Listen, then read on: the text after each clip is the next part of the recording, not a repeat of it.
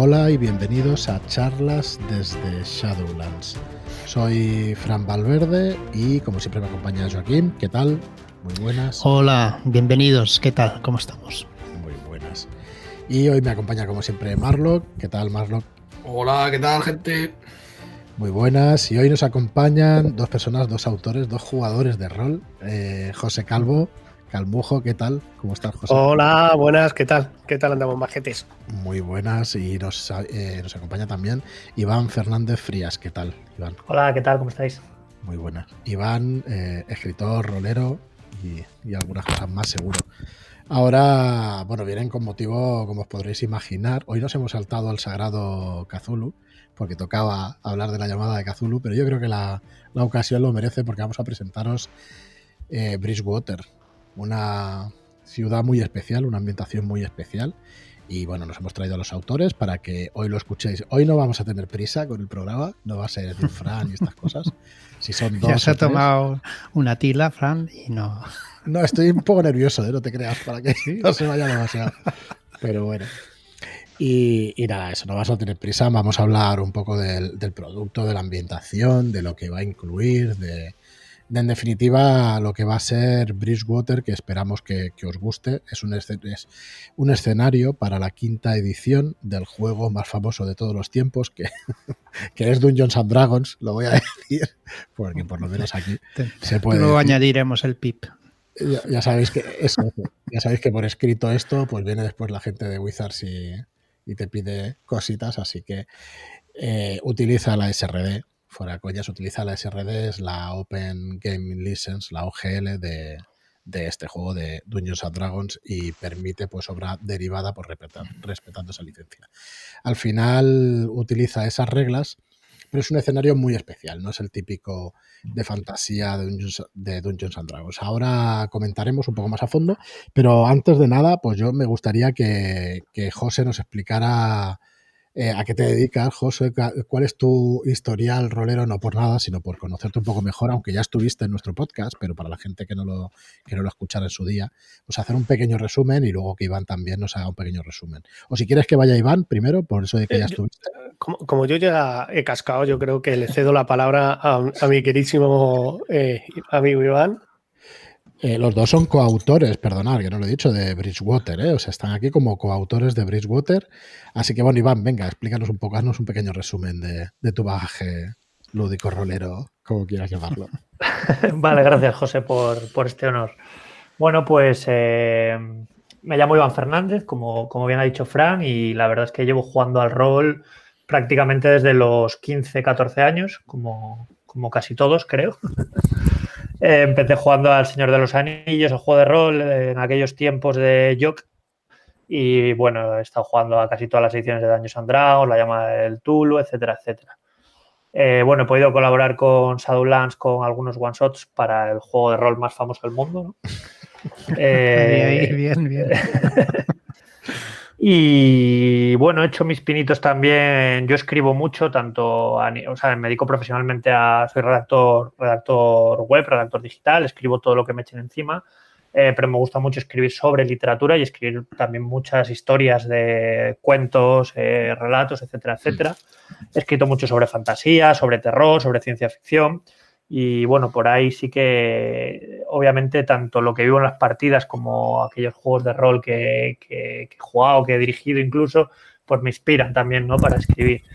Eh, y esta es realmente la primera, la primera gran empresa en la, que, en la que me he metido, gracias a vosotros y, a mi compi José, a, ver qué tal sale. Espero que bien. Yo estoy muy contento con cómo nos ha quedado y espero que, bueno, que todos lo estemos. Sí que la gente lo disfrute muchísimo. Eso Oye, es.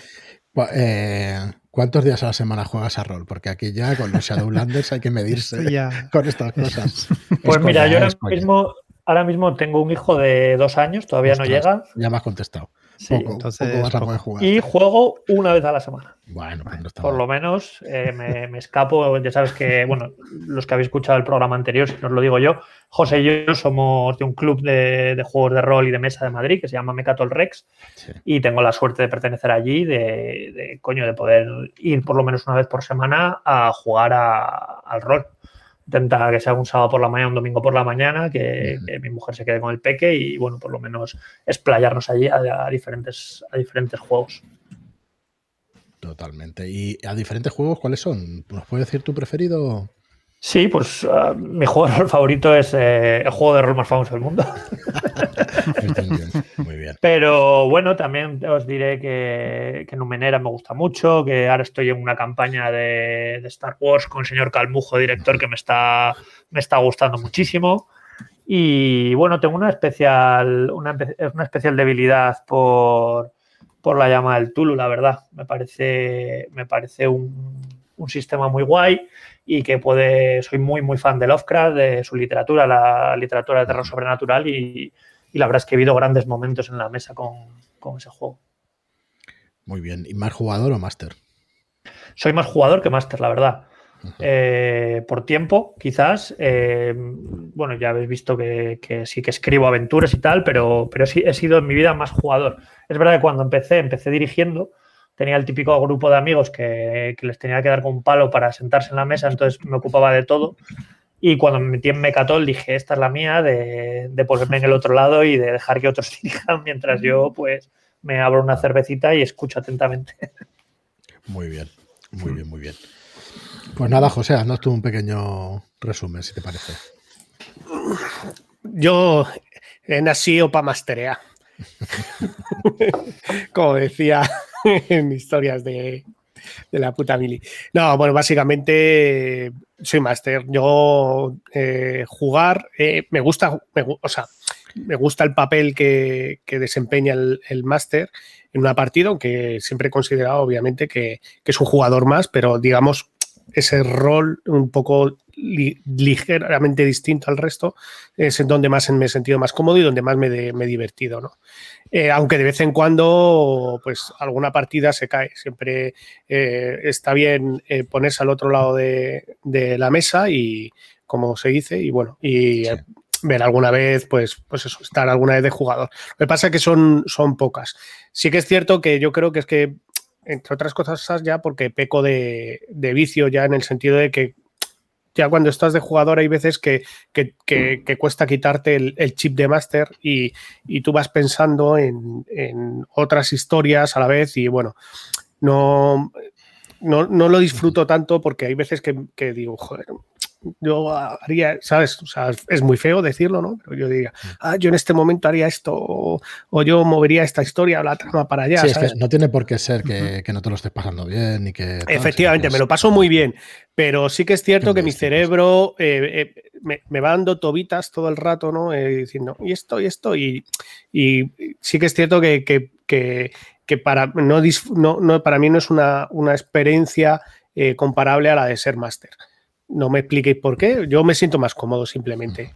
Y ya, ya digo, no es porque, digamos, sino pienso que es un jugador más, simplemente tiene, dentro de la partida tiene un rol distinto, sí que es cierto que te obliga de alguna forma a estar más atento constantemente de la partida, sabes que cuando eres jugador, pues quieras o no, eh, el foco va de uno a otro, pero siendo máster, aunque tú no estés hablando, digamos, y estén hablando los jugadores, estén desarrollando sus personajes, de alguna forma tú le estás prestando una atención especial a que cuando tú eres jugador, porque hay veces que hay dos, eh, dos personajes que tienen una historia, dos compañeros que tienen una historia aparte, y tú, obviamente, al no participar o pillarte eh, narrativamente hablando en otro lado, pues tú no, no, no, no participas, digamos, aunque les escuchas, pero es otra forma de escuchar, no sé si me explico. Cuando eres máster vas diciendo, ajá, o sea, que os conocíais de hace tres años, muy bien, y vas ahí tomando notitas, ¿no?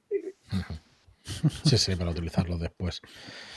Muy bien. Eh, y oye, que lo dejo de lado, pero Marlock también forma parte de este, de este producto, aparte de, la editorial, pues hombre, también le das el carácter a base de, de imágenes y todo eso. ¿Tú eres más máster o jugador? por si no te conocen los oyentes. Yo, yo eh, depende de la época. He sido durante muchos años máster, mm, durante mucho tiempo, y jugador, no sé, voy alternándome. Es verdad que tengo inquietudes que como jugador pues necesito cambiar de lado de vez en cuando para poder liberarme. Y, pero bueno, que disfruto de los dos lados de la mesa, así que soy afortunado en ese sentido. yo, lo paso fatal como máster, pero bueno, sí que se disfruta, ¿eh? hay momentos para disfrutarlos mucho, pero la verdad es que... O sea, yo es que de máster... paso más mal que bien, por ahora por lo menos. Así que bueno, hay que foguearse y, seguir, seguir haciendo partidas. Pero luego, hombre, es que la, posibilidad de plantear situaciones y joder, verle la cara a los jugadores siempre, siempre es gratificante, ¿no? Cuando cara de maldad. Yo, de, todas las cosas que suelen pasar, lo que más me suele eh, eh, o sea, me gustan todas las facetas, pero sí que es cierto que hay una cosa que a mí, por ejemplo, eh, es lo que más me gusta, que es cuando llegan los jugadores y dicen, ajá, con que esto está pasando, ¿sabes? El de, en el momento ese de lucidez, que empiezan, a, que empiezan a hilar pistas y dicen, ajá, o sea, esto pasa aquí, ¿sabes? Eso mola mogollón, sobre todo cuando llega, ah, y dices, hostia, sí, sí, qué cabrones, sí, sí. Muy bien, pues nada, si queréis nos metemos de lleno. bueno, un par de preguntas antes. Bridgewater, ¿cómo nace, José? Creo que, em, digamos, el que tiene la idea original eres tú y eso luego lo desarrolláis entre los dos, pero ¿de, qué manera nace? ¿Nace como una aventura que tú preparas para tu mesa de juego? A ver, un poco eso? os voy a plantear una cosa. ¿Cómo, cómo nacen muchas cosas en Shadowlands? porque hay un señor llamado Andrés Marlock que empieza ahí con el taladrín, ¿sabes? O sea, no hay nada que se pueda resistir a la ola de hype de, Andrés, ¿sabes? Entonces, Me extraña. Este entonces, eh, en el momento que viene la, ola eh, de hype eh, llamada Marlock, lo mejor que puedes hacer es surfearla. ¿no? Que viene tsunami. Claro, surfearla, surfearla es lo que Surfearla es lo mejor que puedes hacer. Entonces, eh, bueno, la cuestión es que eh, mm, eh, de reconocer que, un día, hablando con Andrés, porque ahí hablamos muchas veces y demás, y bueno, me comentó que tenía una serie de, de dibujos y que, y que le estaba dando vueltas a la idea de que, bueno, unos dibujos que se habían quedado huérfanos de, un proyecto que iba, que iba a hacer, pero que al final pues no pudo ser, ¿no? Y bueno, pues eso, y dijo que le gustaría, igual que, por decir una forma, a veces los ilustradores trabajamos eh, en base a un texto, ¿Qué, qué, pasaría si hiciéramos, digamos, el planteamiento contrario? Si, si tuviéramos unas imágenes y eh, un autor, a partir de ahí, empezara a crear una historia, ¿no? Que aumentaríamos la producción de forma exponencial, señores. eso, es la cosa. La, cuestión es que eh, me, enseñó, me pasó una serie de imágenes que, de estas imágenes que se le habían quedado huérfanas y, hubo eh, eh, tres principalmente que me quedé con ellas. me, parecían bastante, o sea, en general eran bastante buenas, pero digamos, a tres de alguna forma se me, se me, se me iluminó la bombillita ¿no? De, decir, ¿y esto? Eh, ¿Por qué? ¿Sabes? O sea, ¿quiénes son estos? ¿Qué está pasando aquí? ¿Por qué está pasando? Y eh, eh, em, cuando empezó, empezó un poco a arrancar un, poco la historieta, le comenté a, a, Iván, dije, oye, tío, eh, mm, ¿Qué te parece si con esta imagen montamos algo? Yo tengo un inicio de una historia, eh, ¿qué te parece tal? Y empezamos a hablar de ambientación, empezamos a hablar de cosas, él obviamente eh, se apuntó y bueno, pues de ahí surgió todo, pero vamos, Andrés es el, culpable, el culpable. Culpable. De, hecho, si te digo la verdad, lo que sí que, por ejemplo, el nombre de Bridgewater no sé de dónde salió. O sea, no sé si. Eh, Yo de eso, de eso creo recordar que habíais hablado de Bridgewater, pero, o sea, de, de Puente Agua. Y se sugirió, creo que hablando se sugirió, no sé qué, quién fue, no sé si fui yo o fue Quien fuera, sí, porque cuando está hablando todo el mundo una tormenta Era, era un poco bombardeo y, salió, es que igual, o sea, de tirón internacional, ¿no? Que esto va a ser un Sí, es, muy, rolero lo de flipárselo, sí, sí. Claro, claro, nos venimos arriba esto, esto, claro, de internacional, metes un bridge, o sea, entre aguas o tal, pues no mola tanto. Le metemos aquí un Bridgewater y queda. ¡uh! Muy bien, pues eh, a partir de ahí, eh, ¿cuánto tiempo lleváis escribiéndolo? Dos años. no lo sé, pero es para explicarlo un poco ¿Dos años largo? Dos años, sí. más o menos dos años. Ya lo que ha dicho José, básicamente, él y yo, eh, vamos, José y yo, nos, como os he dicho, nos conocemos de Mecatoli, hemos compartíamos precisamente una campaña de Dungeons and Dragons dirigida por él. Eh, y, jolín, llevamos tiempo como dándole vueltas a ver si podíamos de alguna manera colaborar, porque yo sé que él hace mapas muy guapos. Eh, todas las ideas que tenía, tanto él como máster como yo como jugador, y todo lo que hablábamos fuera de focos, nos gustaba, ¿sabes? Nos teníamos como una sinergia muy, muy bonita. Y, a partir de ahí, eso con la, con la idea original de, de José o de Marlock, ya en este caso, ¿no? que es el catalizador, eh, empezamos eso a crear la ambientación y a pensar la historia y a, y hacer, bueno, pues una especie de pastel en el que cada capa iba sumando elementos. Y sí, más, más o menos, yo ahora estoy pensando y creo que, las primeras líneas las escribimos hace dos años. Sí, lo que, a ver, eh, entre que se escribe y luego que la editorial se pone las pilas también para hacer las cosas y eso, pues sí, han pasado esos dos años no largos, sino yo creo que reales, ¿no? Bastante reales. Así que si queréis. Yo, creo, yo creo que cuando la cosa cristalizó de una forma ya más seria, digamos, yo creo que fue en las, en las eh, Codicon eh, edición. Pre, eh, Shadow. las pre Shadow sí, de, de Siches. Yo creo que ahí cuando jugamos el. la aventura, hicimos el testeo, yo creo que ahí ya fue cuando cristalizó del todo pero yo ya creo que ya ahí ya teníamos algo escrito, ¿no? Me suena, ¿no? Bueno, ahí tenías la aventura. ahí tenías la aventura ya hecha para, para jugarla. de hecho, la testeamos. A ver, los personajes estaban ya. El fondo de los personajes y todo eso estaba, la aventura estaba. Pero no sé hasta qué punto estaba escrita. Yo creo que algo, algo, algo estaba escrito, porque ya además, obviamente, el primer, digamos, la primera, el primer tester lo hicimos Iván y yo con el, con el grupo, el grupo de zapadores, como los llamo yo, que son mi querido Michel, Nuria, Celia y, y Alfonso.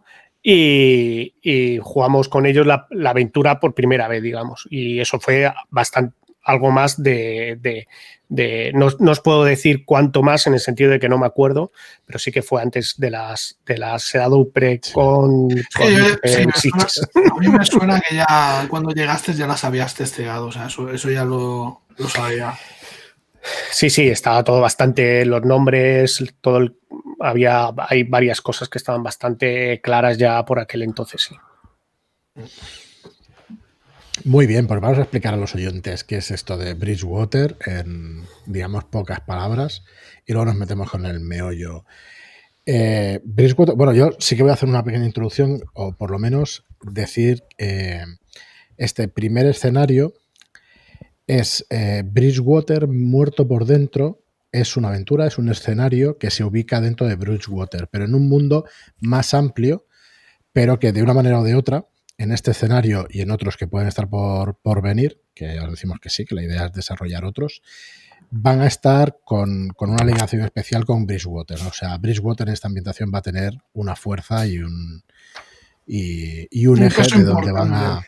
Un sitio importante y un peso interesante. Estamos en la región de Tris y tenemos razas de fantasía, pero las típicas que son los elfos enanos y halflings, apenas tienen presencia. Entonces, a partir de aquí, ¿qué, es lo que ha pasado para que estas razas pues tengan menos presencia o para qué es lo que proponéis en estas ambientaciones de fantasía que sea de una manera distinta? Yo lo de original hoy en día es tan complicado, pero sí que es verdad que tiene sus, sus puntos de originalidad y qué es lo que las distingue de otras de otros escenarios de fantasía. Chicos, sí que Iván, que lleva un ratito. Sí, vale. No, pues bueno, hombre, un poco lo que has dicho. Eh, desde que empezamos a plantear el, universo, el mundo de, Bridgewater, Bridgewater es una ciudad, como, has dicho, de, dentro de una región más amplia, eh, es que no nos apetecía, no queríamos eh, que tuviesen tanta presencia las, razas consideradas habituales, ¿no? eso, elfos, enanos, halfings o medianos, ni otra raza de humanoides tipo orcos, goblins, etcétera, etcétera. Bridgewater es un lugar oscuro, es un lugar sórdido, es eh, un lugar un poquito parecido a, lo que podría ser una ciudad medieval eh, real. Es decir, una ciudad que, hablando rápido y mal, es un poco jodido vivir. Que te tienes que buscar las habichuelas, que hay enfermedades, que hay muerte, que, no es fácil. Vamos, no es un sitio en el que, en que sea un paseo por las flores eh, vivir. Eh, una de las, ya digo que una de las primeras cosas que se nos ocurrió a José y a mí hablando es eh, que de alguna manera tanto los elfos como los enanos, en principio, eh, no estuvieran. Como, bueno, lo que planteamos es que los elfos, eh, debido a su, a su altanería, a lo, a lo presuntuosos que son, etcétera, etcétera, eh, dejaran en algún momento la ciudad de Bridgewater o la región, se marcharan y no se les volviera a ver nunca más. Es decir, hay leyendas sobre ellos, hay incluso mm, orfebrería y artesanía de los elfos, han convivido, han cohabitado en Bridgewater con los hombres durante mucho tiempo, pero eh, por una enfermedad o por una, causa que nosotros hemos llamado el silencio de los elfos, eh, decidieron marcharse. Nosotros contamos que se cuenta en Bridgewater que, los elfos a raíz de a raíz de una enfermedad que afectaba a la piel, pero que también afectaba a nivel psicológico, eh, eso, culparon a los hombres de, todo de todos los males que les habían afectado. Eh, lo típico que suele pasar en estos casos eh, y que todos conocemos de, una raza como los elfos, ¿no? empezaron a comerse la oreja unos a otros de tenemos que irnos, aquí nos estamos contaminando, estos hombres son seres inferiores, etcétera, etcétera, y regresaron a lo que era la tierra de sus ancestros.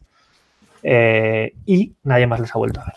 Ese es el punto de partida de los elfos, ¿vale? Eh, mm. obviamente, al jugarse un mercenario dentro de, de Dungeons and Dragons, del juego de rol más famoso del mundo, la quinta edición, eh, habrá elfos o puede haber elfos, ¿no? Que, la jueguen. Entonces, bueno, también queríamos jugar un poco con esa sensación de, de qué ha pasado aquí, que, o incluso, no sé, a mí me hace, me hace gracia la posibilidad de que un elfo entre en la ciudad y que todo el mundo vamos, sea un poco menos que una aparición, ¿sabes? Eh, para bien y para mal. Eh, con los enanos un poquito. Eso desde, luego va a dar eh, a los personajes esa notoriedad, ¿no? De, sí. Se van a sentir especiales.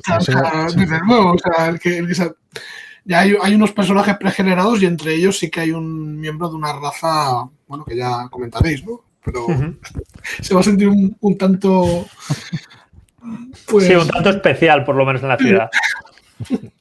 Eh, bueno, por otro lado está eh, Los Enanos, que, que, también eh, ideamos una, creo que aquí sí que salió José, si no me equivoco, de una, ilustración o de alguna imagen, creo que me las metió todo en la cabeza, no sé si he llegado a ver la imagen, por lo menos la tengo metida, de unos enanos con una máscara metálica en la cara, como respirando con un respirador artificial, etcétera, etcétera. Entonces también nos gustaba mucho jugar con este rollo de las enfermedades eh, como que los enanos igualmente eh, contrayeron una enfermedad eh, de tanto, bueno, lo típico de, del cavar en la mina, etcétera, etcétera, una enfermedad a la que hemos llamado la guadaña de los enanos, y igualmente se alejaron, de, no quisieron saber nada de los hombres, se fueron a unos refugios en la montaña y sí que se ven, porque los enanos son una raza comerciante que bajan a vender, etcétera, etcétera, se ven muy poco, pero los que se ven van tapados de, de pies a cabeza y con esa imagen un poquito cyberpunk, o eso es lo que yo tengo en la cabeza, ¿sabes? Con una máscara así muy grandota que solo se le vean los ojos,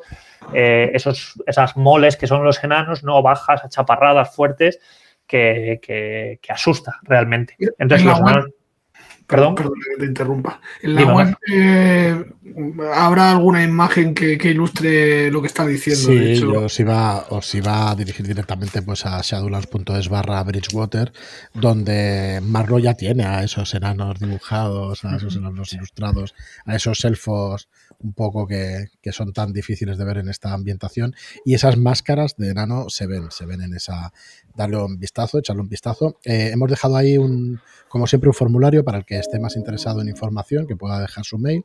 Y, bueno, que, tenéis ahí toda la información que bueno, que en este programa iremos desarrollando. Pero las imágenes de los enanos, tienes una versión con y sin máscara, de hecho, ¿no, Marlock? De... Sí, sí, porque, mm, claro, después de la descripción ¿no? de esa enfermedad, pues eh, era interesante que se viesen, ¿no? Que se viesen las secuelas o, el estado. Y luego el tema de la máscara, pues que es como se ven de forma natural.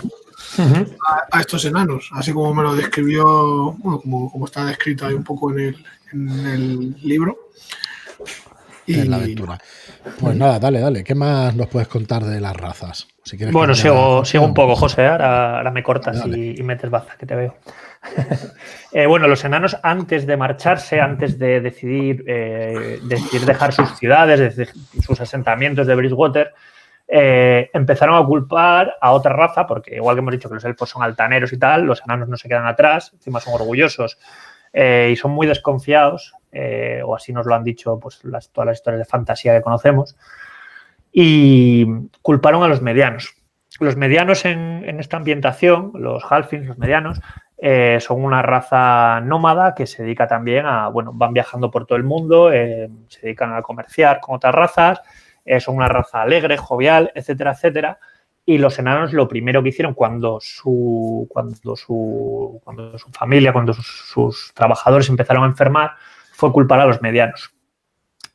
Eh, la guadaña de los enanos, como os digo, se empezaron, pues un poquito igual que los elfos, empezaron a surgir voces en contra de expulsar a los medianos o aquellos que habían perdido a familiares más cercanos o que estaban más, están, el odio había, había anidado más en ellos, empezaron a perseguirlos, a palizarlos y hasta que hubo un auténtico exterminio de medianos. Eh, fue uno de los, de los mayores pesares que ha pasado en la historia de Bridgewater y es que eso, pues una gran parte de, la raza enana exterminó casi a toda la raza de los medianos en varios asentamientos hasta que estos se vieron obligados a huir del todo de, Bridgewater. Y sin embargo, sus, sus, médicos, sus, científicos, por decirlo así, eh, descubrieron que, no tenía nada que ver con los medianos, la enfermedad que ellos tenían y que, sin, era un mal que venía precisamente de las profundidades de la montaña, un mal de la roca que, les hacía enfermar. Eh, nos gustan. Sí, perdona, Fran. Que supongo que eso dejó un pozo más que. Efectivamente. jodido, con perdón. Sí, entonces, bueno, eh, muchos de los enanos eh, obviamente eso lo llevan como, un, como una gran losa, otros llevan como una losa también la, que sus familiares han enfermado, etcétera, etcétera, que sus familiares han muerto. Eh, que han sido demasiado orgullosos, que han cavado demasiado profundo, etcétera, etcétera. Y los enanos, como os digo, sí que se pueden ver porque bajan, porque a veces pasan por o se les puede ver en algunos momentos eh, comerciando, pero siempre con esas máscaras, no quieren hablar con nadie, no quieren saber nada, nada de nadie, etcétera, etcétera. Y bueno, y a eso nos queda con la última de las razas, con los medianos, que, le voy a dar paso a mi compi a que nos hable un poquito de él. Bueno, no, Em, los medianos, eh, bien, básicamente eh, es, una raza de la que nadie se fía. Vale. De ahí, como bien ha, comentado Iván, en que en el momento que empezaron a haber problemas y, la enfermedad se fue extendiendo, la guadaña se fue extendiendo entre, entre los distintos asentamientos enanos, lo primero que pensaban es que los medianos eran los culpables. Es una raza alegre, es una, una raza feliz, es una raza contenta y es una raza que está todo el santo día feliz, todo el santo día contento. Y alguien que se tira todo el día contento y todo el día feliz no es alguien de fiar. Claro, hay, dichos por ahí, ¿no? Por Bridgewater que, que dicen, solamente te puedes alegrar de ver a un mediano por dos razones. Una, cuando buscas a un culpable y otra cuando, le ves marchar, creo que es. Cuando, le ves marchar. O sea, no hay quien se fíe de los medianos. O sea, los medianos, no, yo no me fío de alguien que esté todo el rato feliz. No me fío. No, puede ser, no puede ser. Entonces, bueno, básicamente es una, una, raza que siempre ha estado bastante denostada. Eh, eh, siempre ha, sido eh, encargadas de, bueno, básicamente, pues como bien ha dicho Iván, es una raza seminómada que está dando vueltas por el, por el mundo buscándose la vida, son comerciantes básicamente en, gran, en gran medida. Y cuando alguno se separa de la raza y demás, pues siempre, o, lógicamente, pues acaban en trabajos de los trabajos de lo más precario que hay y, siempre con suspicacias y con, y con eh, segundas miradas y con, y con bastante, eh, ¿cómo se dice esto? Eh, sí, sí, no. Que la, gente tiene, siempre cree que, que, tienen, traen algo malo, ¿no? y bueno, pues el problema algo, es algo oscuro cerrando. Bueno, básicamente hay, hay, hay, cierta verdad en todo esto. Eh, que no sé yo si contarla o no contarla, o dejarla para que no haya, no haya spoilers. Vamos a dejarlo, ¿no? Que lo descubran los lectores. Claro, hombre, no. Spoilers, no, por favor. Spoilers se va. Bueno, pues la, la, cuestión es que, bueno, básicamente, pues los medianos, por decir una forma, de todas las razas, la más probable que te encuentres. De hecho, eh, Aidin, eh, un, el, uno de los eh, personajes pregenerados de la aventura, es una mediana. Y bueno, pues, mm, bueno, la, la, la, pobre, pues, eh, es, es, vista con, con, esos ojos, ¿no? De, de, de, de, tenerla relativamente miedo y la gente anda preocupada, ¿no? Por ella, ¿no? La pobre está interpretada por Eugenia, así que cuidadito, ¿eh? Papelón. Hemos de decir que eso, que está, eh, ya no es testeo, o sea, la, la, la, has testeado, la has jugado varias veces, que has hecho un, una última partida con, con, gente también del club, ¿no? Hay la, eh, ¿Cómo se llama? ¿Leandra o...? No. Sí, eh, Leandra, Alicia, sí, de, pero vamos, básicamente eso. es un saldo de Landers. Sí, efectivamente. Vale, sí, son gente del grupo de Telegram y, bueno, hemos podido grabar, habéis podido grabar las sesiones, ahora Joaquín les está poniendo música y a partir de la semana que viene pues los tendréis, las tendréis en el canal. Eh, queríamos esperar a que se acercara la preventa para ver si podíamos poner uno de los capítulos cada día. Entonces, la semana que viene, el lunes tenemos charla, a partir del martes vais a, vais a tener, que yo creo que sí que estarán acabados, pero bueno, si no, pues será cada dos días, pero vais a tener un capítulo y, y, bueno, vais a tener ahí toda la aventura de Bridgewater, con lo cual hoy nos vamos a ahorrar algo de spoilers, alguna cosa se puede soltar y avisaremos si lo soltamos, pero claro, si veis la aventura, es la aventura en sí. Lo que es verdad es que en esta ambientación se van a poder jugar varias cosas más que después, eh, cuando llevemos un ratito más de programa, ya lo comentamos, de, de sellamillas de aventura, de edificios que hay, de un montón de cosas que se pueden desarrollar en Bridgewater, pero para que sepáis que la semana que viene pues tendréis vídeos en el canal de Shadowlands de YouTube de, de, la partida completa y que, bueno, pues eso, han jugado Arturo, ha jugado Eugenia, ha jugado Elena, ha jugado David y Leandra o Alicia, perdona. Que la Alicia, Leandra es el, es el, es el, el personaje el nombrecito debajo del vídeo es Alicia. Sí, Muy sí eh, el, los personajes. Eh, eh, los personajes que van en, en, el, en, en, la aventura pregenerados, creo que son, son esos, ¿no? No sé si. Me, Ellos sí, cinco, sí. Sí, esos justos, sí. Muy bien. Eh, bueno, eh, ¿qué más cositas de Bridgewater? Vamos a hacer un poco de historia, si queréis, por seguir un poco el guion de, de lo que es el libro, o que nos expliquéis. Eh, Habitantes de Bridgewater, aquí unos 8.000 habitantes. No es una ciudad gigantesca, no es una ciudad grande, grande. Pero sí tiene una serie de peculiaridades. ¿Nos podéis explicar cuáles son? A ver, la región de Tiers eh, es una región eh, que, que, tiene varias ciudades-estado, entre las cuales se encuentra eh, Bridgewater. ¿no?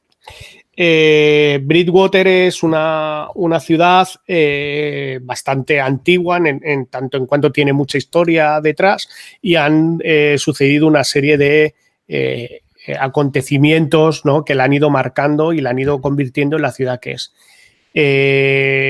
La Bridgewater, como bien ha dicho Iván, es una ciudad de mierda, no, no, hay, que, no hay que darle más vueltas, o sea, es una ciudad donde, donde la gente cree que, que, va a ir a poderse ganar la vida porque, porque hay sitios peores, ¿no?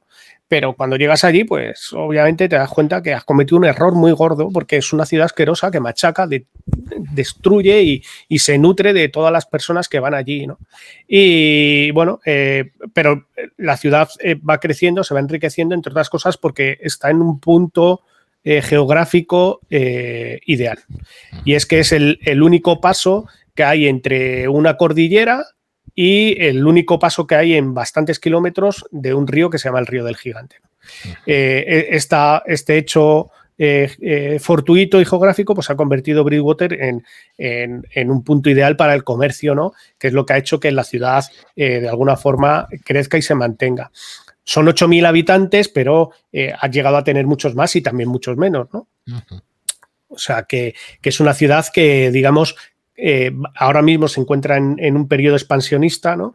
Que, o sea, que va creciendo todas las, todas las antiguas casas y los antiguos edificios eh, que, han sido abandonados se han ido eh, volviendo a ocupar y de hecho hay una, un sector de la ciudad donde toda esta corriente de inmigrantes están, están levantando sus casas ¿no? de, nuevo ¿no? en, en Bridgewater.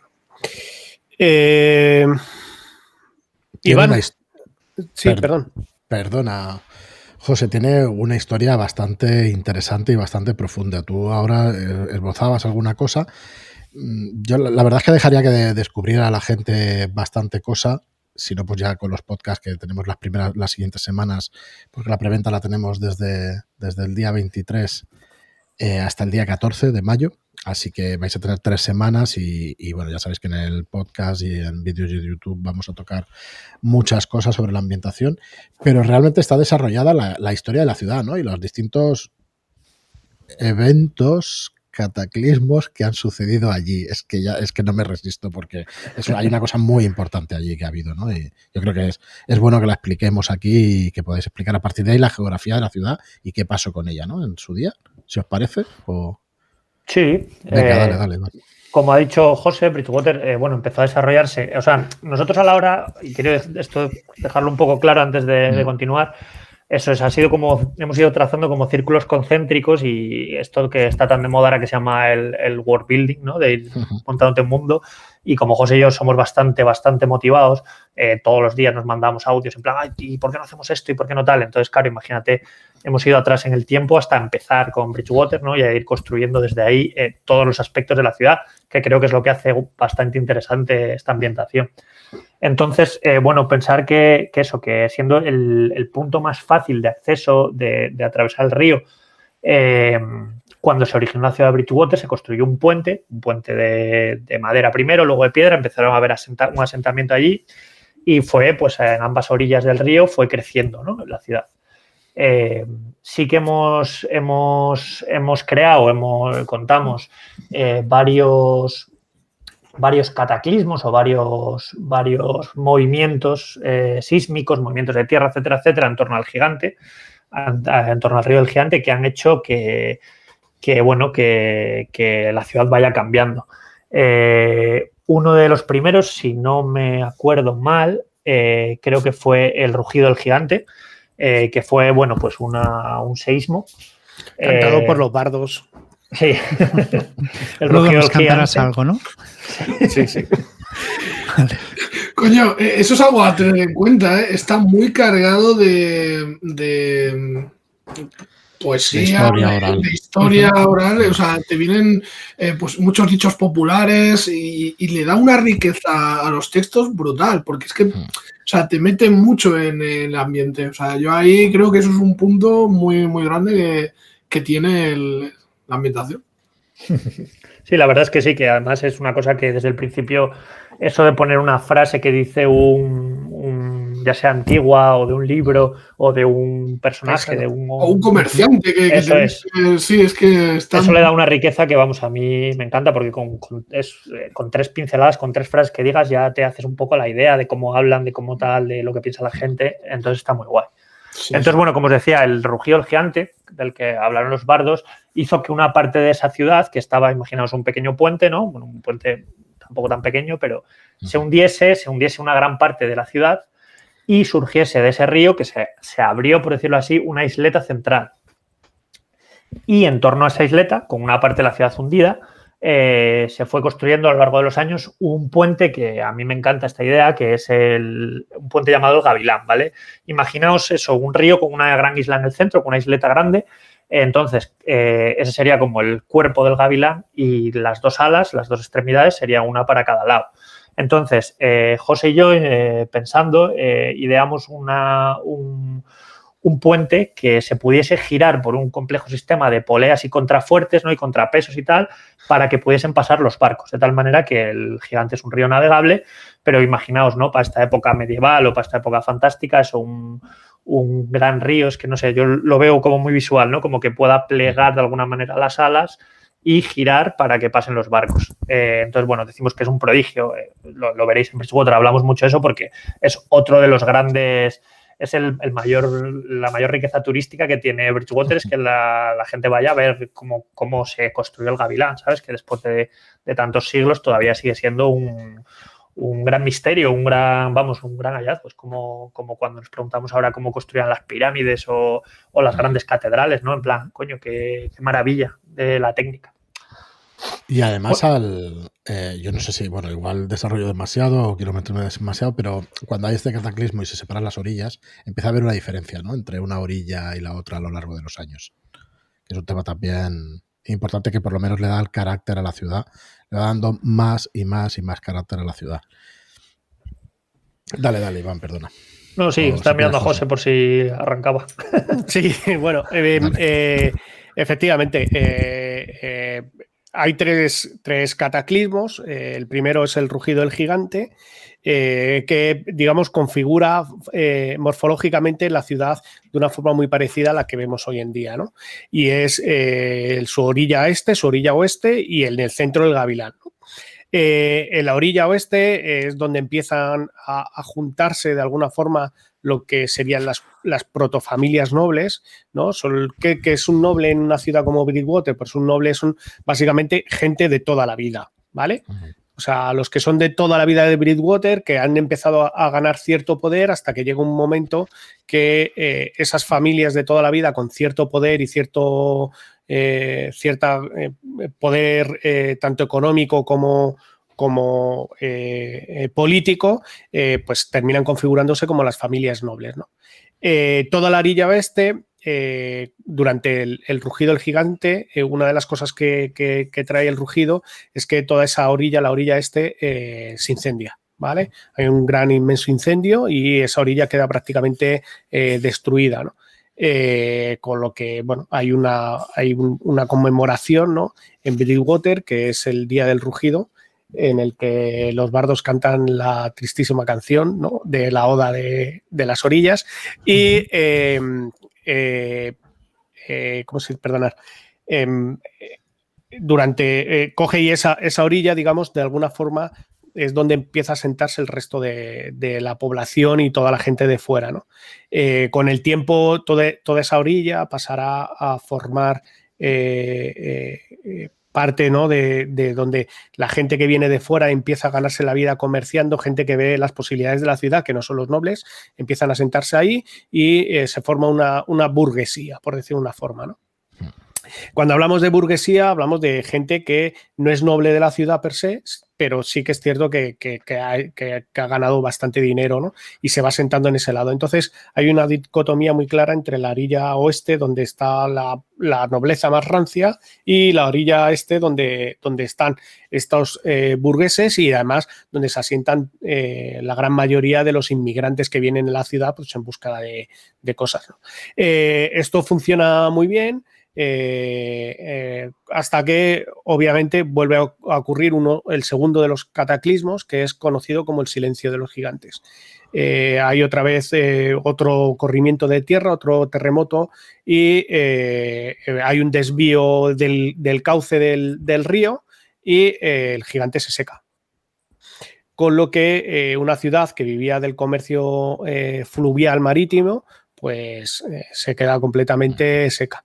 Eh, ya no tiene tanto sentido, digamos, vivir en la parte de arriba de la ciudad, porque Bridgewater es como si fuera una ciudad a ambos lados de un cañón. El cañón es por donde pasa el río El Gigante, ¿no? y no tiene tanto sentido y eh, la gente pues lo que hace es que eh, baja la cuenca del antiguo río del gigante que ahora obviamente pues es, una, es un, terreno muy rico ¿no? porque ahí tiene sedimentos del río que han pasado durante siglos y siglos y es una tierra bastante fértil, ¿no?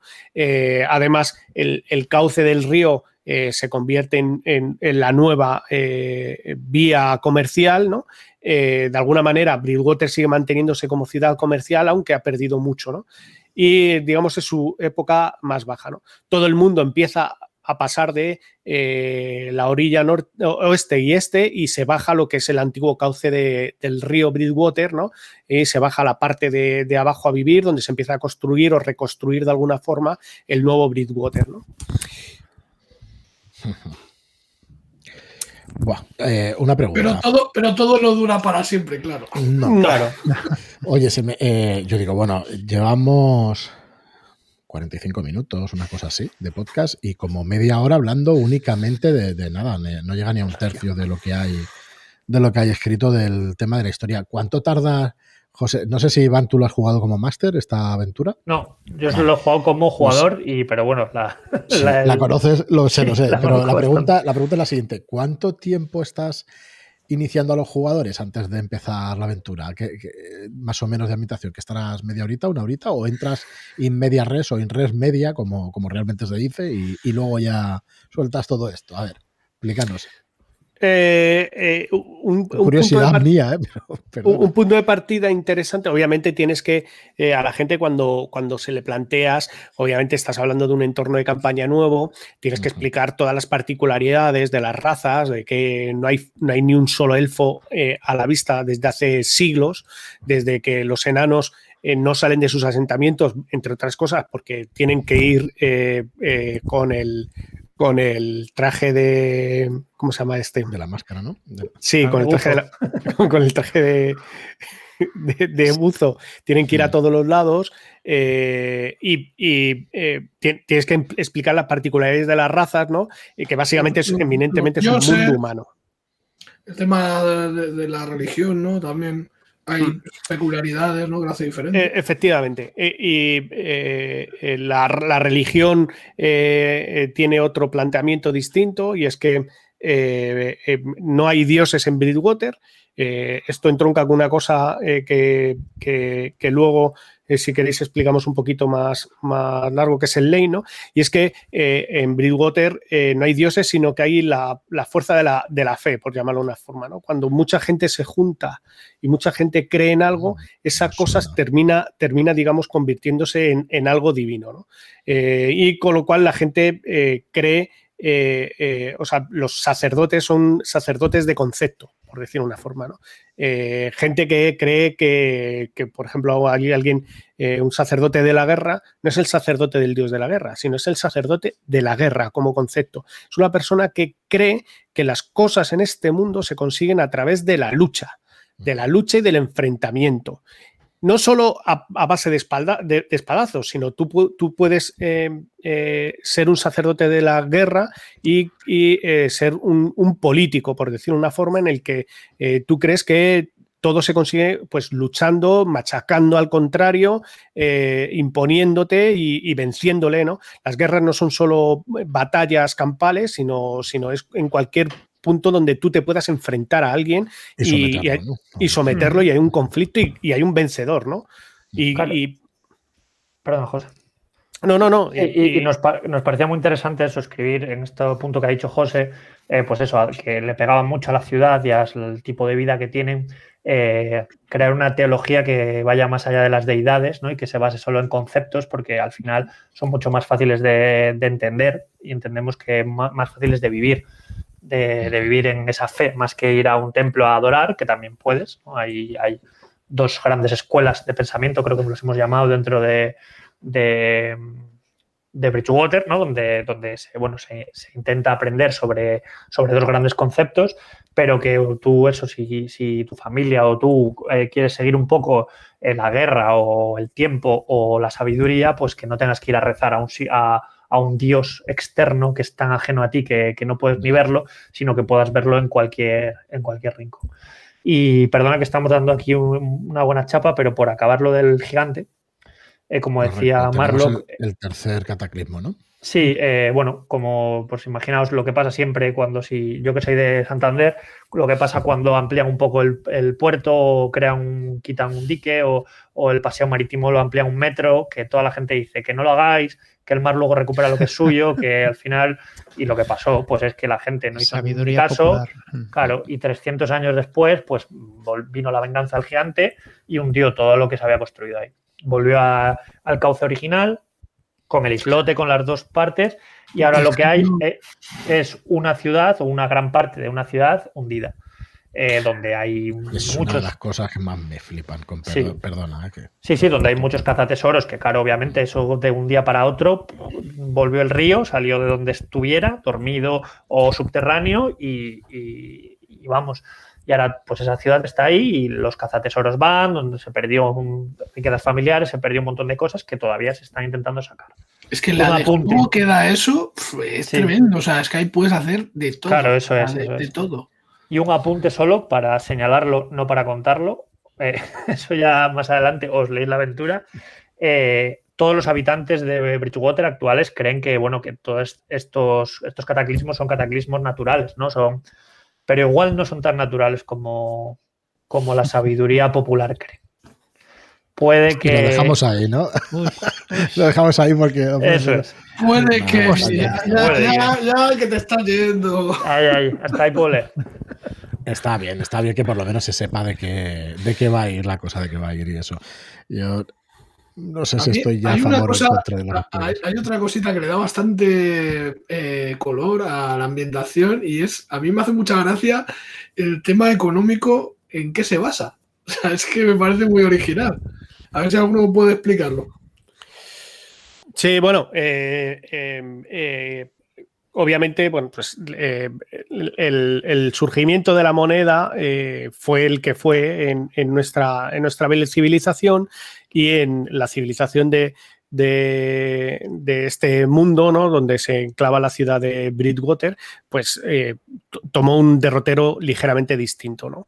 Obviamente, pues bueno, básicamente el, el- el acero y el metal eran muy valiosos, entre otras cosas porque con, con ellos se hacían dos cosas muy importantes. La primera, puntas de flecha, ¿vale? Para cazar y eh, alimentarte y luchar, ¿no?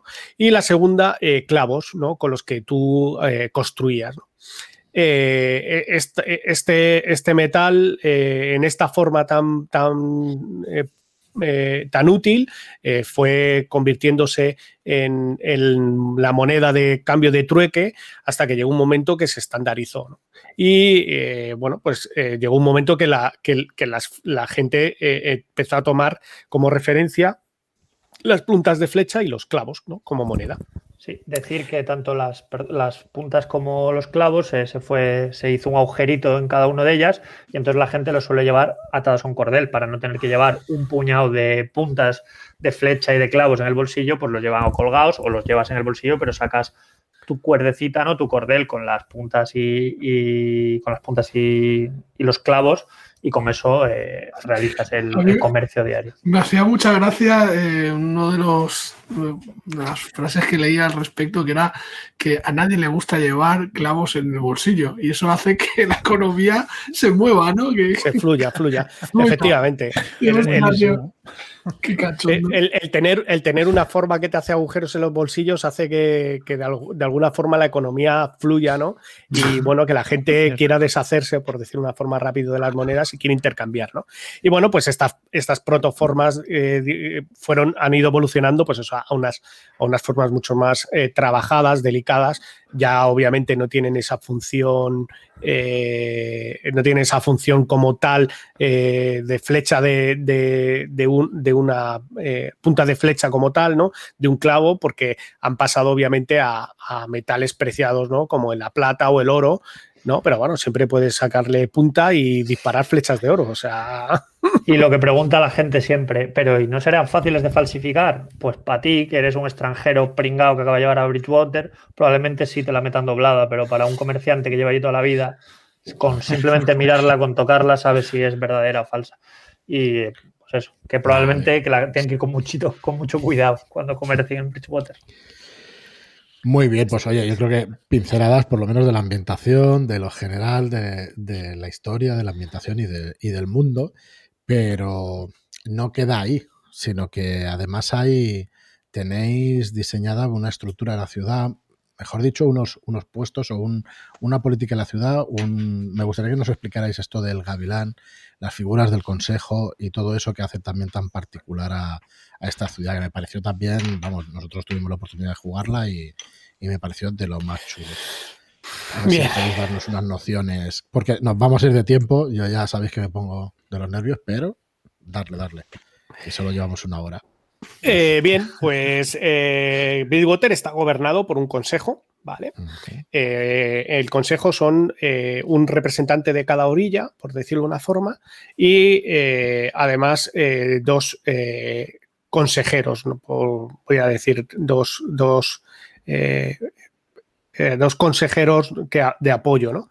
Bueno, básicamente el, Consejo de Bridgewater está formado por lo que se llaman los, los tres eh, sillones. Está el sillón de recio de la nobleza, que es el, el que representa eh, la orilla oeste. Está el, sillón del, del gavilán, que, es el que representa la guardia de la ciudad, que el poder militar también de alguna forma. Y luego está el sillón de ébano, eh, que representa la burguesía del lado oeste. Eh, el nombre del sillón de ébano eh, tiene su lógica y es que, como os habíamos comentado, la ciudad, toda la orilla este se incendió y murió mucha gente y en honor, digamos, a, a estas muertes y al incendio que hubo, ¿no? Para recordar de alguna forma eh, la cantidad de, muertos que hubo en la ciudad, pues el, sillón es negro. ¿no?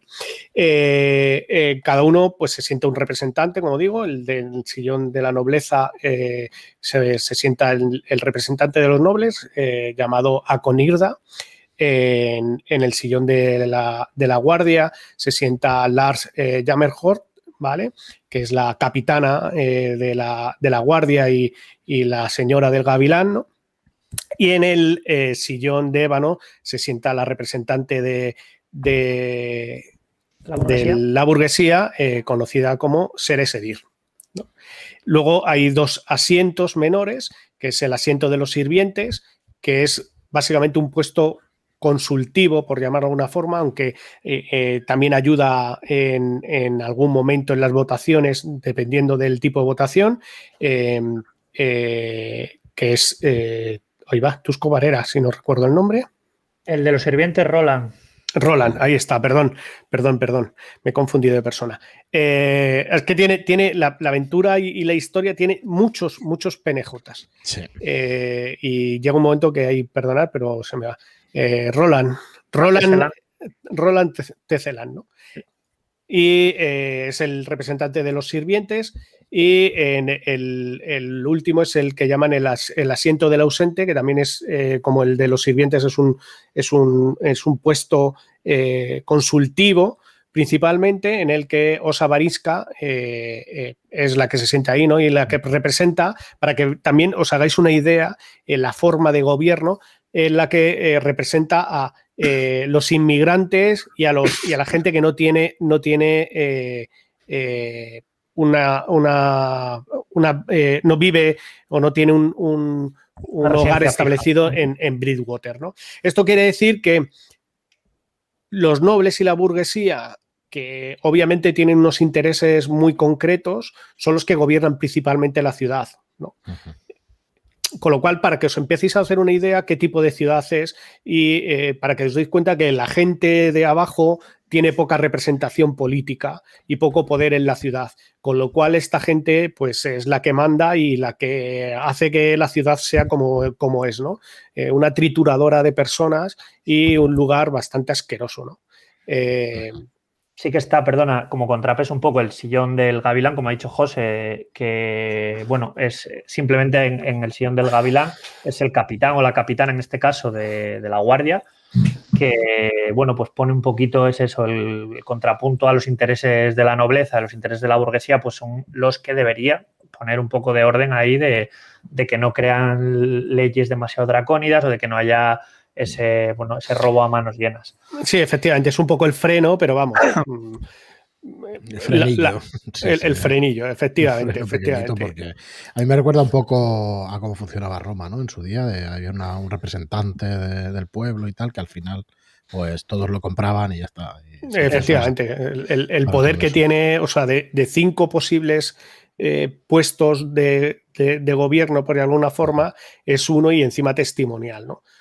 bueno, también hay que decir que a nivel estético, eh, que comentas lo de Roma, es que está, digamos, ubicado eh, en un periodo histórico que es, digamos, el, comienzo de la Edad Media, ¿no? Cuando poquito un, poquito anterior a lo que siempre tenemos en mente como fantasía clásica, ¿no? Sí.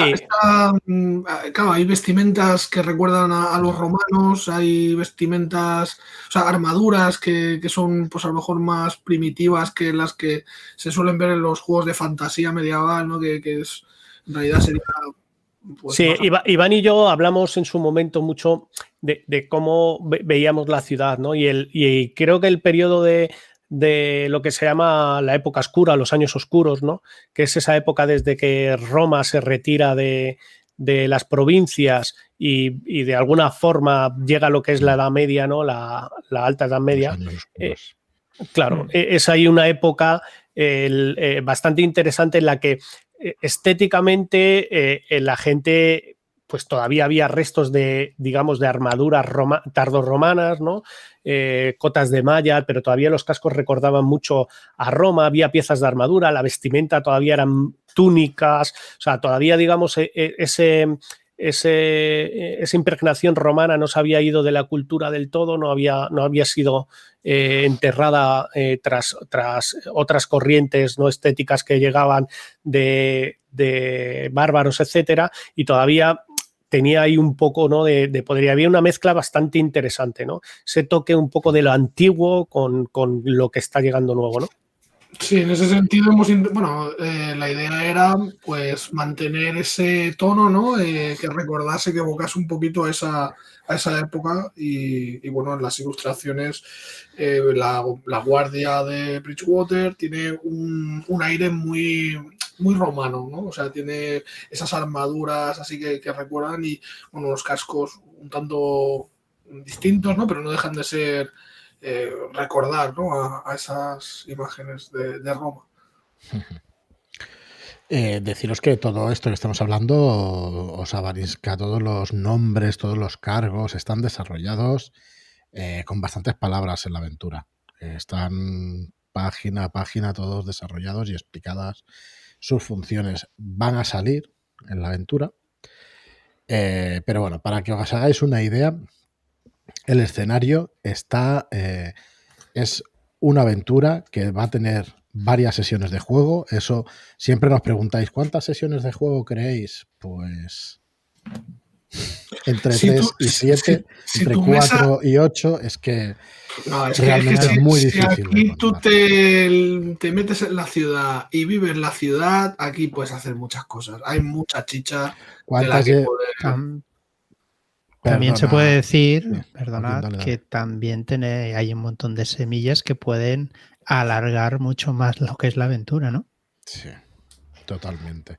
Es que decía lo de los cargos y lo de los edificios, porque, por ejemplo, no hemos pasado de puntillas, lo habéis explicado muy bien, lo que es el Gavilán, ¿no? Pero es que es una isleta en el centro donde se abre, o sea, donde hay un edificio que es súper característico, que no hemos hablado de la cartografía, pero que ahora hablaremos de esa cartografía, de que hay ese puente que es levadizo, digamos, se puede mover incluso giratorio y todo eso, y ahí se ubica el Gavilán y ahí se ubica el Consejo de, de Bridgewater. O sea que son realmente sitios peculiares y sitios que además tienen sus, sus zonas, ¿no? Allí tenemos, bueno, es que no quiero yo tampoco hacer spoiler ni nada, pero hay una serie de, lugares dentro de, ese gavilán que los jugadores van a visitar y que van a interactuar con, esa serie de personajes.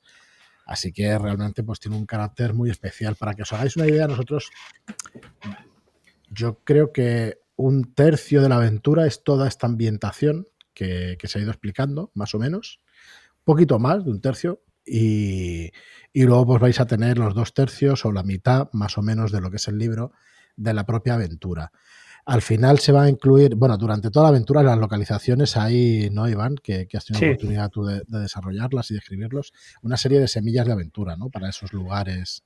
Sí, es que, bueno, como ha dicho Joaquín, eh, mm. tanto lo, que, lo que nosotros imaginábamos siempre es, eh, obviamente tú llegas a Bridgewater, te, te cuenta un poco esto eh, más pormenorizadamente y juegas la aventura, pero creemos que la ambientación, la propia ciudad es, tan rica que, que, daría pena solo pasar por ahí de puntillas. Entonces hemos eh, querido desarrollar calles, comercios, eh, etcétera, eh, Cuidado, cuidado, que te vigilan para los spoilers.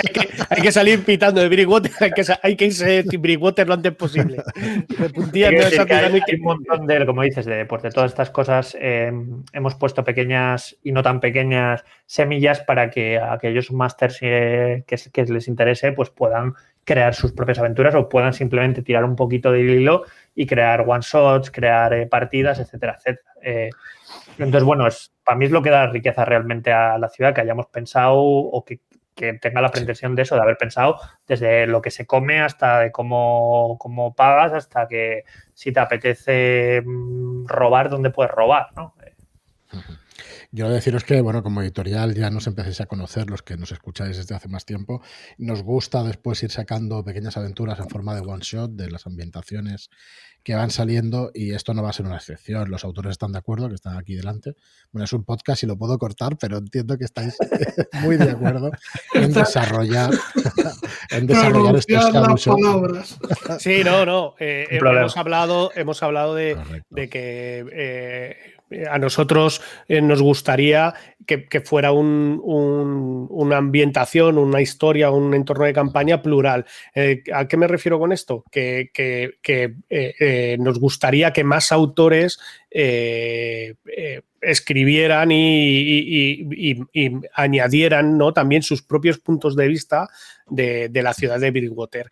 Entonces, que cuanto más coral y más plural, más rico es el entorno, más rico es todo, más visiones hay, más, más eh, ideas hay sobre la ciudad, ¿no? Y bueno, pues mm, nosotros encantados con que más autores participen en, nosotros realmente en la línea de Shadow Shots, ya sabéis que el día uno pues sale uno de los Shadow Shots y hombre, eh, ubicar los Shadow Shots en un lugar como Bridgewater. A mí, me, a mí me motiva muchísimo porque es que eh, creo que le va a dar una riqueza eh, si esto se sigue nutriendo ¿no? de, aventuras, que tú tienes una localización, es un poco pues como, yo qué sé, aguas profundas, ¿no? Alguna, es una ubicación emblemática, ¿no? En la que si vas añadiéndoles aventuras y capas y capas, al final tienes un lugar súper guapo, ¿no? Para, para jugar y...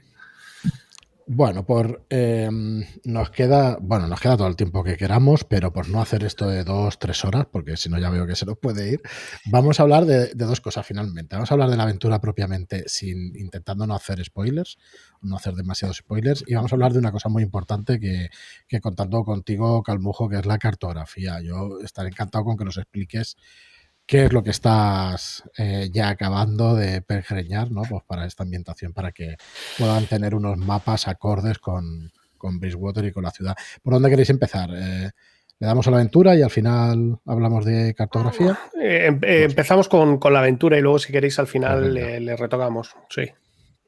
Dale, dale, si quieres tú mismo. Iván. Sí, es que pues aquí tengo un poco de problema porque me da mucho miedo irme de la lengua. Em, a ver cómo lo explico. Voy a intentar hacerlo lo más, lo más sutil posible, ¿vale? Sin contar nada que no se deba, sino bueno, siempre se puede editar esto, ¿no, Frank? El asesino es el mayordomo. bueno, como el asesino es.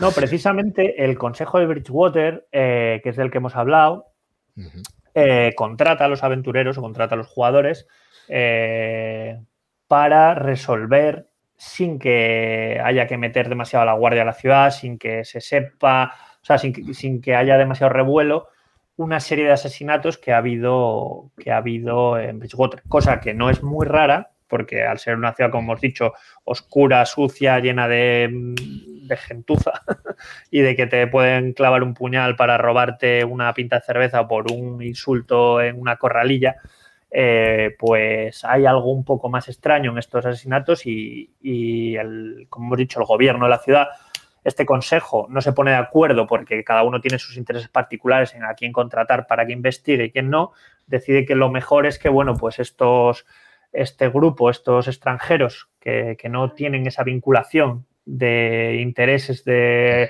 apoyar a la nobleza, o apoyar a, la burguesía o apoyar a la guardia, pues que se ocupen y que lo resuelvan cuanto antes a cambio de, bueno, de un precio, obviamente, y que resuelvan los asesinatos que, se han producido en, unos puntos de la ciudad. Hasta aquí voy. Sí, eh, hay una, una persona eh, eh, muy importante, digamos, en el sentido de que es la catalizadora un poco del arranque de la aventura.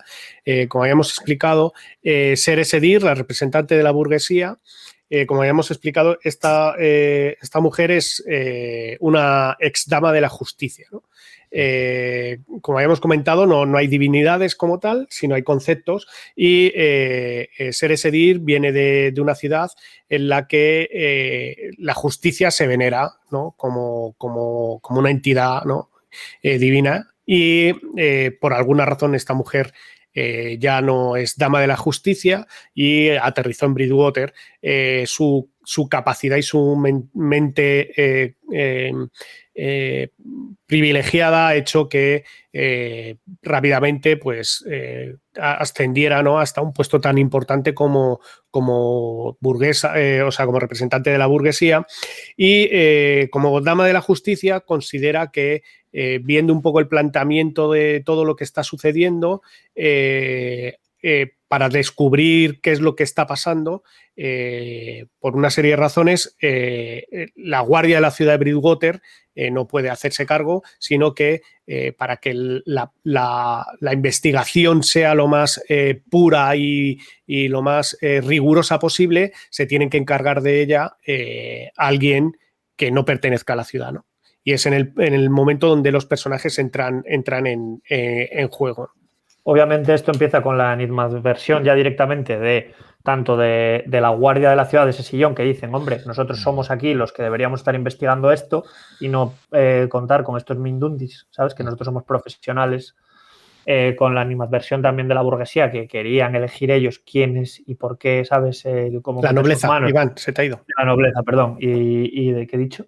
Burguesía pues bueno, de la nobleza y bueno, de la burguesía que tendrán sus, en este caso, sí que son los únicos que parecen más contentos, por lo menos su, la, representante.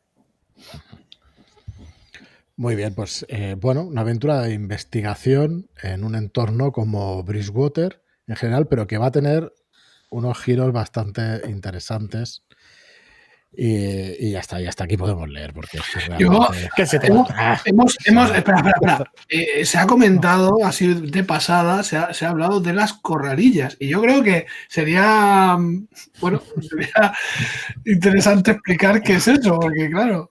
Sí, perdón, que lo he dicho así como, bueno, ya hablando entre vosotros que habéis leído la aventura, eh, las corralillas son... Eh, son eh, diferentes puntos de la ciudad en las que unas, como hemos dicho, es un punto, Bridgewater es una ciudad de paso, ¿no? De comerciantes y tal.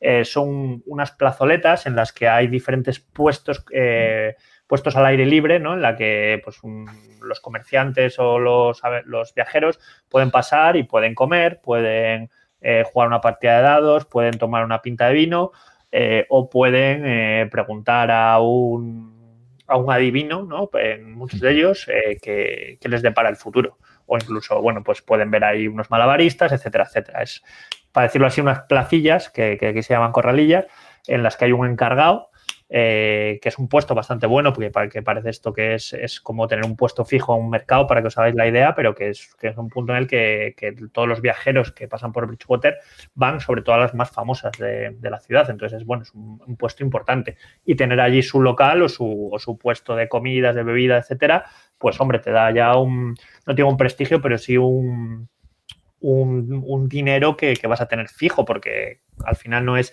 que tengan que buscar tu, posada de mala muerte entre las 20 que hay en, Bridgewater. Es una concesión que hace el Consejo de Bridgewater al, al, maestrille, que es como, como se llama el, digamos, el, que controla cada, cada corralilla, ¿no? y obviamente es una concesión de por vida tienes que montarla muy gorda o tienen que, tienes que hacer algo muy, muy terrible para que te quiten esa concesión, ¿no? Y, efectivamente, y como bien dice Iván, eh, es algo donde la gente que viene de paso a comerciar, que no quiere entretenerse en una taberna, que, no quiere eh, eh, perder tiempo en, entrar en un local, va, consume rápido y se va, ¿no? En un principio fue, fue es el, el fundamento principal, aunque ya la gente va allí, digamos, a divertirse, a, pasar el rato, a comer bien, a, beber bien, a, a, incluso a, que les adivinen el futuro, ¿no? Y que, bueno, pues eso, es, un, es un lugar donde, donde, el, donde se, pasa la gente mucho tiempo, ¿no?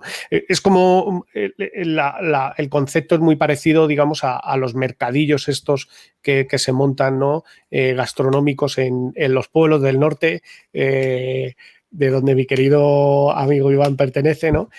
bueno, pues es un poco ese concepto, pero, pero más permanente, ¿no? Y bueno, pues donde tú puedes degustar eh, comida y bebida eh, de productores. Puedes escuchar las canciones típicas ¿no? de, de, Bridgewater. Claro, sí, sí. y no sabemos bueno, por dónde pues... iba Marlo que al sacar el ¿Dónde nos va? Lo que iba a decir es que por donde... EP grabado ya. También iba a decir que bueno, que es un punto interesante porque al final, eh, pues mucha gente pasa por ahí y bueno, pues se escucha, se puede escuchar muchas cosas, se puede eso mm, también de gente de fuera, noticias del extranjero, noticias de dentro, o bueno, donde también a veces hay gente que, como pasa siempre en Bridgewater, de, que no es muy, no es del todo de fiar, ¿no? ¿Sabéis lo que se me pasa por la cabeza durante esta conversación varias, varias, varias veces? Lo que dice Hiromi de que allí a... Joder, ahora no me acuerdo del sitio de Japón, el Japón Corugan, ah, no me acuerdo, bueno, de que a Leyenda de los Cinco Anillos se va a visitarla o a vivir en ella. Pues aquí a Bridgewater tienes que venir a vivir porque es un lugar que llueve mucho, que la verdad es que es, sucio, hay de todo, pero vamos, hay una serie de cosas y eso que invitan pues, a, conocer la ciudad y a, vivir en ella, pues y, Y no se está hablando de sus secretos, porque también tiene sus cosas, o sea, tiene sus historias. es que estamos obviando pues, de la capa Sí. sí, debajo de esa mm, pátina de barro hay cosas debajo que, que son muy ricas y muy interesantes. ¿eh? Mm. Sí, bueno, eh, como decimos, la Bridgewater una es una de las, una de las particularidades, eh, tiene dos particularidades. Eh, una de ellas es la particularidad geográfica que, está colocada en un lugar muy particular, ¿no? En, este cruce, y la segunda es que llueve mucho, mucho. Cuando, cuando ¿qué, es llover mucho? Quiere decir que llueve por lo menos eh, nueve de cada diez días al año. Eh, eh, cuando estamos hablando de, que llueve, no, me refiero a que esté lloviendo todo el rato sin parar, sino que, siempre cae algún chubasco por la mañana o por la tarde o a mediodía. Aunque hay una particularidad y es que llevan un par de semanas cuando comienza la aventura que eh, no ha parado de llover en, estos últimos 12 días. ¿no? no han visto el sol la ciudad en los últimos 12 días eh, y está lloviendo. Cuando volvemos a lo mismo, hablo de llover, no me refiero que esté todo el rato cayendo a cántaros, sino que eh, hay... y tal, Sí, como diría Forrest hay una lluvia fina que cae de lado, una que te salpica desde abajo, otra que es gorda y que cala, pues así. como bien sabéis, este, el bobos este que llamamos en Cantabria, eh, a veces es mucho más jodido que una lluvia torrencial de aquí de Madrid que hace una tormenta, te metes en casa y ya está, sino que, te va te va agujereando el, alma. El, calabobos es que ya tiene un nombre, tío. Claro, que te va agujereando poco a poco, ¿no? Decir, pero ¿y por qué no para de llover? Y parece que no está lloviendo y llego a casa empapado otra vez y otra vez y otra vez. Entonces, bueno, eso también, hilándolo con lo, con lo que hemos contado al principio de los medianos, ¿quién se va a fiar de alguien que en este ambiente esté cantando una cancioncilla después de pasarse todo el día limpiando las letrinas de una familia noble y esté cantando ahí, ah, qué bien, qué, qué feliz todo, ¿sabes? Pues no, obviamente no nos caes bien, no, te queremos, ¿sabes? No te queremos por aquí. Eso es otra, otra particularidad de la ciudad que está llena de bardos, obviamente. Eh, y, los borrachos también les dan muy por cantar. Entonces, eh, como hemos demostrado, eh, hemos atestiguado un par de veces. y hay muchas canciones y muchos relatos ¿no? que también salpican la aventura de, pues eso, de los bardos y de la gente que, que, que canta en Bridgewater. ¿no? Muy bien, la verdad es que todas estas cosas son las que hacen tener pues, ese carácter, ese carácter que estamos diciendo todo, todo el tiempo. Bueno, y por fin, eh, la arquitectura de la ciudad, esta, esta ciudad, ¿qué podemos esperar de la arquitectura y esa cartografía, José, que, que tú te dedicas a, ello, te dedicas profesionalmente a hacerla. Y bueno, vamos a explicar que el, el, libro va a contar con unos mapas, uno de ellos en A2, vamos a hacerlo lo más grande posible para que lo podáis tener en mesa y podáis disfrutar de él. Y luego otros tres mapas, que uno podemos decir que es el del Gavilán y los otros dos son de X. hay, habrá un, mapa de... Va a haber un mapa de Bridgewater entero en, lo que llamaríamos en perspectiva, ¿no? A color, eh, que se ven las dos orillas, el gavilán, el, gigante, ¿no? El inicio también de, de la cordillera, ¿no? Del gigante.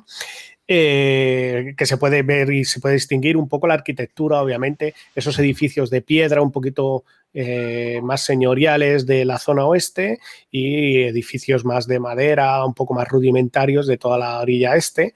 El, gran, el gran eh, bloque o, esa especie de fortaleza que hay sobre el Gavilán, ¿no? con sus puentes y demás.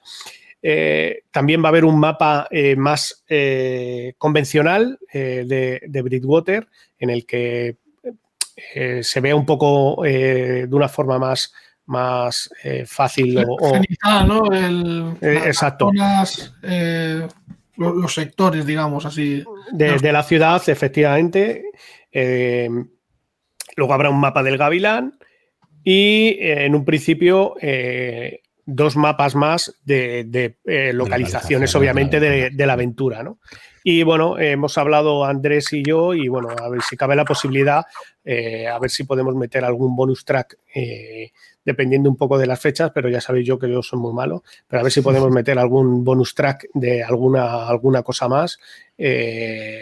Eh, algún punto más de, la ciudad, si no es a lo mejor a, todo color, que es como, como, en un principio están pensados los mapas, eh, algo más eh, en línea, algo más rápido, más, testimonial.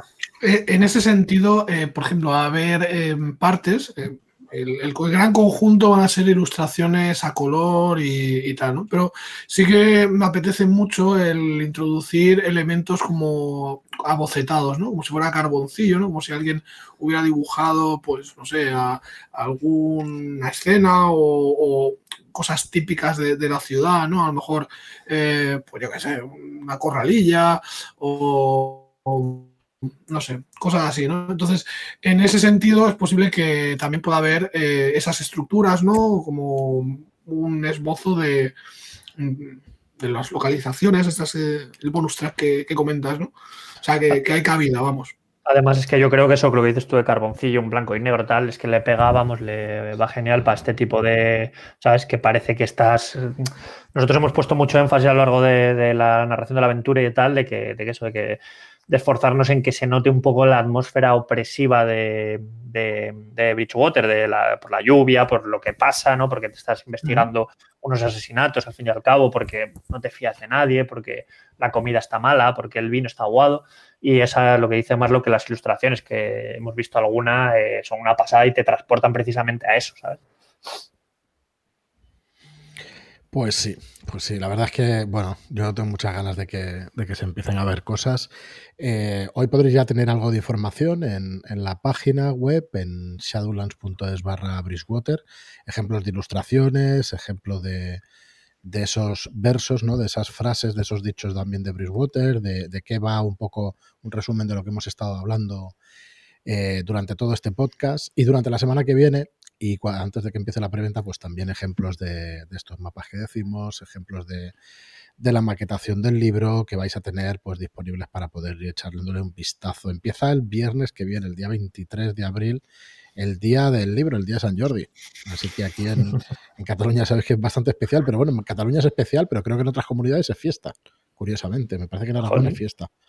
Eh, entonces, bueno, saldrá el día 23, el viernes 23, y estará la preventa hasta el día 14 de mayo, que lo voy a mirar porque hubo en alguna preventa que metí la pata y digo, ¿cómo puede ser? Sí, sí, el día 14 de mayo acabará.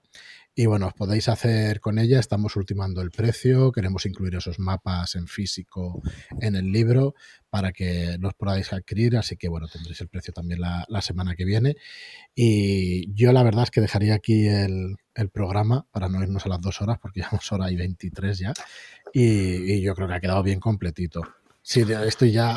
No, llegamos a los tres franes, tío. No llegamos a los tres franes. No llegamos. No, no llegamos a los tres franes. No, al final no hemos, no, hemos, dado a la campana. Yo te hacía la pregunta esa en la mitad del podcast, José, de qué tardas en explicar todo esto antes de empezar una aventura.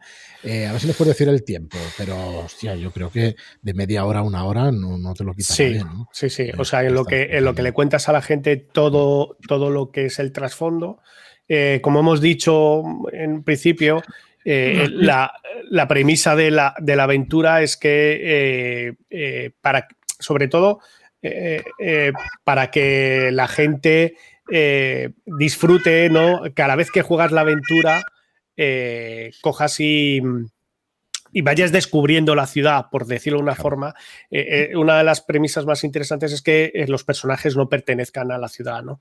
Porque sí que es cierto que cuando tomas personajes que, que, son gente que, ha estado ya antes en Bridgewater o está en Bridgewater, sí que esa, ese, ese descubrimiento eh, no solo de, lo que va pasando y, del, desarrollo de la aventura, sino el descubrimiento de la ciudad.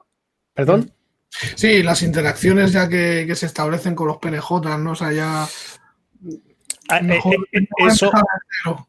Sí, sí, pero vamos, esa es la premisa digamos, eh, de, arrancada, pero no hay nada en ningún sitio que diga que los personajes no pueden ser de la ciudad, ¿no? Obviamente, eh, a uno se monta la, aventura como quiere, pero, pero sí que es cierto que, es altamente recomendable, sobre todo, sobre todo porque tienes ese plus de que vas descubriendo la ciudad, ¿no?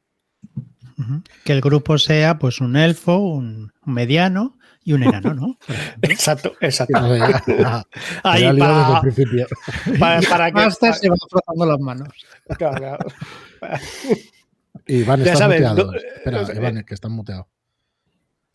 Perdona, que es que lo había muteado, que había, había entrado mi hijo que dentro de los personajes eh, pregenerados que, incluye, que como dice José, cada uno se lo monta como quiere, pero bueno, que si vas a jugar con ellos y tal, pues sí que entre que presentas la, presentas la ciudad y tal, pues hombre, una sesión previa, sobre todo, si tienes mm. tiempo y ganas, pues, pues, pues, una sesión previa perfectamente. No te digo que te la vayas a las cuatro horas, pero un par de horitas eh, explicando un poco los, sobre todo porque porque interesa, ¿sabes? Porque interesa claro, que te hacen preguntas que no. Claro, a mí como jugador. Cuando... la orientación y nos hemos preguntado mucho. Eso pero, es. pero te, te, va enganchando. No, sé vosotros, pero a mí, por ejemplo, me gusta que a, lo mejor eh, antes de empezar, ¿no? Pues mandar un texto a los jugadores, ¿no? Un poco explicando lo que va, lo, que se va a jugar, ¿no? Eh, un poco esa, esa hora y media, ¿sabes? Un poco dársela un poquito mascada, ¿no? Y luego ya entrar en harina ya un poco más. yo, suelo hacer una sesión cero siempre, en, la, que, en la que cuento todo. También eh, eh, cada uno, digamos, lee y descubre su, si juegas con los pregenerados, que tienen unas historias muy interesantes también, ¿no? Que los descubre, lee qué, qué, qué, tipo de personaje tienes, ¿no? Y, y obviamente, pues las preguntas de rigor yo creo que, es interesante siempre hacer una, sesión cero, ¿no? Incluso si hay gente que o nunca juega al rol, o nunca juega quinta de, este juego y tal, pues cuentas un poco el sistema, ¿no? Un poco, das unas pinceladas. Si nunca juega al rol, pues obviamente pues vas a como las primeras páginas de que es un juego de rol y tal, ¿no? Pero, pero sí, una sesión cero a mí siempre, yo que juego mucho con José como director, me, gusta mucho meterme en la en harina, vamos.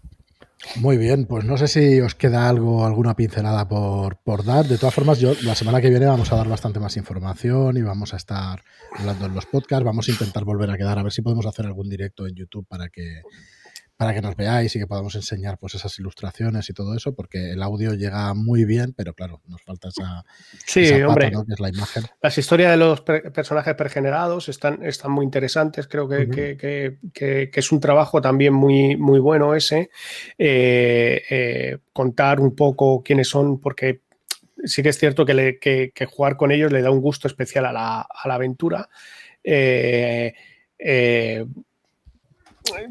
hay, hay, reglas, las reglas de, de, ansia, ¿no? Correcto, de angustia y de todo eso. Sí, que no hemos hablado de ellas, pero perdona, de ansia, de angustia. Que es una peculiaridad de, De hecho, bueno, esto es sorpresa porque no lo hemos hablado, pero bueno, ya lo voy avanzando.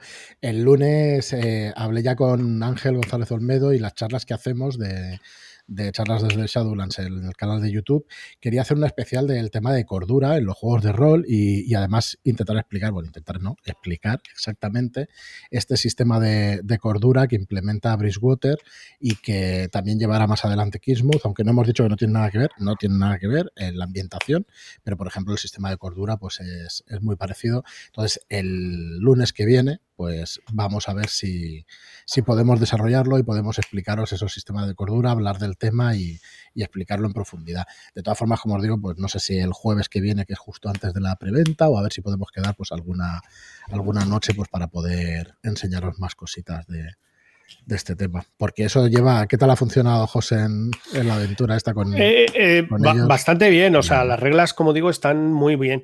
Eh, yo como me lío con los nombres, me lío siempre, ¿no?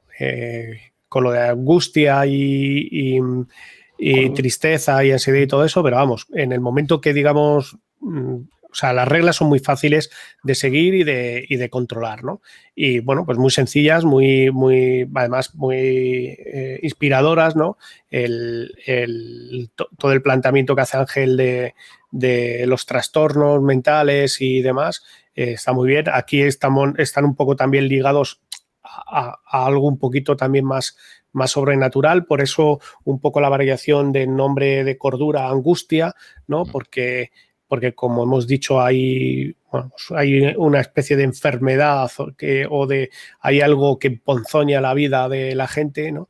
Y, es un poquito una pequeña variante en un hack de, estas reglas de, de Ángel eh, pero vamos, eh, la, verdad que funcionan bastante bien y bueno, pues... Que den ese sabor y ese color que es lo que se busca, ¿no? Efectivamente, efectivamente. Eh, que, que, que, lo que estamos hablando, tú vas, dices, esto es una ciudad de mierda, pero ¿qué es una ciudad de mierda? Ah, hay, hay, un tío, hay un tío muerto en la, en la, en la calle con tres puñaladas. Ah, ¿no? Ah, tiene que haber algún tipo de, apoyo mecánico que coja y, de alguna forma te haga sentir que, estás viendo, viviendo y, y te enfrentas a, horrores, ¿no? Que obviamente van machacándote eh, moral y espiritualmente y van hundiéndote en la miseria y, van haciendo que, no salgas. ¿Cómo vamos a mandar a, gente a, abrir water, hombre? Dios, eso es un nido de, ponzoña, tío. O sea, es que así no hay vídeos Así Como dice José, son una base perfecta y eso un poco adaptándolas un poco a la propia aventura de Bridgewater y tal, pero que también da eso, da un registro mucho mayor y trasfondístico y temático de que lo que dice José, que no, que ves un cadáver o ves lo que sea, ¿sabes? Pues te va haciendo mella, ¿sabes? Que no al final no puedes pasar como si no, como si fuera una aventura de, yo qué sé, de buscar objetos. No es un sistema de cordura como el clásico tampoco de la llamada que, bueno, vas perdiendo y hasta que no te quedan 10% vas tan tranquilo.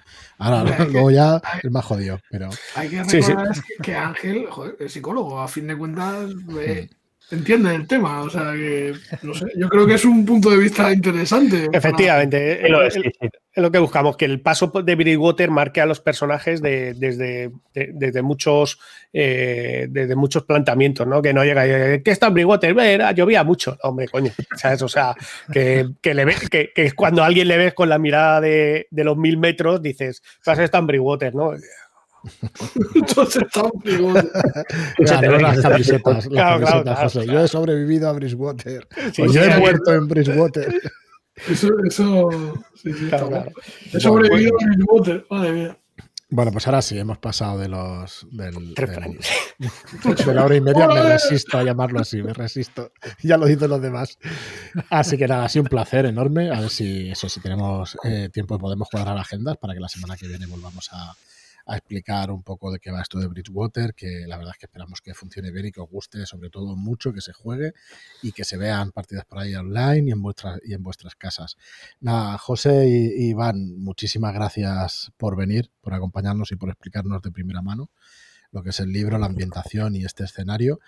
Eh, irán saliendo, la intención es que vayan saliendo más, pero van a ser aventuras autoconclusivas dentro de este universo que es, que es Bridgewater. Y, nada, lo dicho, muchas gracias por a vosotros. Gracias a vosotros y vamos a la editorial porque, por todo el apoyo y por el trabajo que, va a salir, que vamos, no me cabe la menor duda que es una maravilla. Pues quedamos así, nos vemos y hablamos la semana que viene. Al resto, muchísimas gracias por estar ahí. Gracias por vuestras reseñas de 5 estrellas en iTunes y por vuestros me gusta y comentarios en iVoox. Gracias y hasta el próximo programa. Muchas gracias y hasta la próxima. Adiós.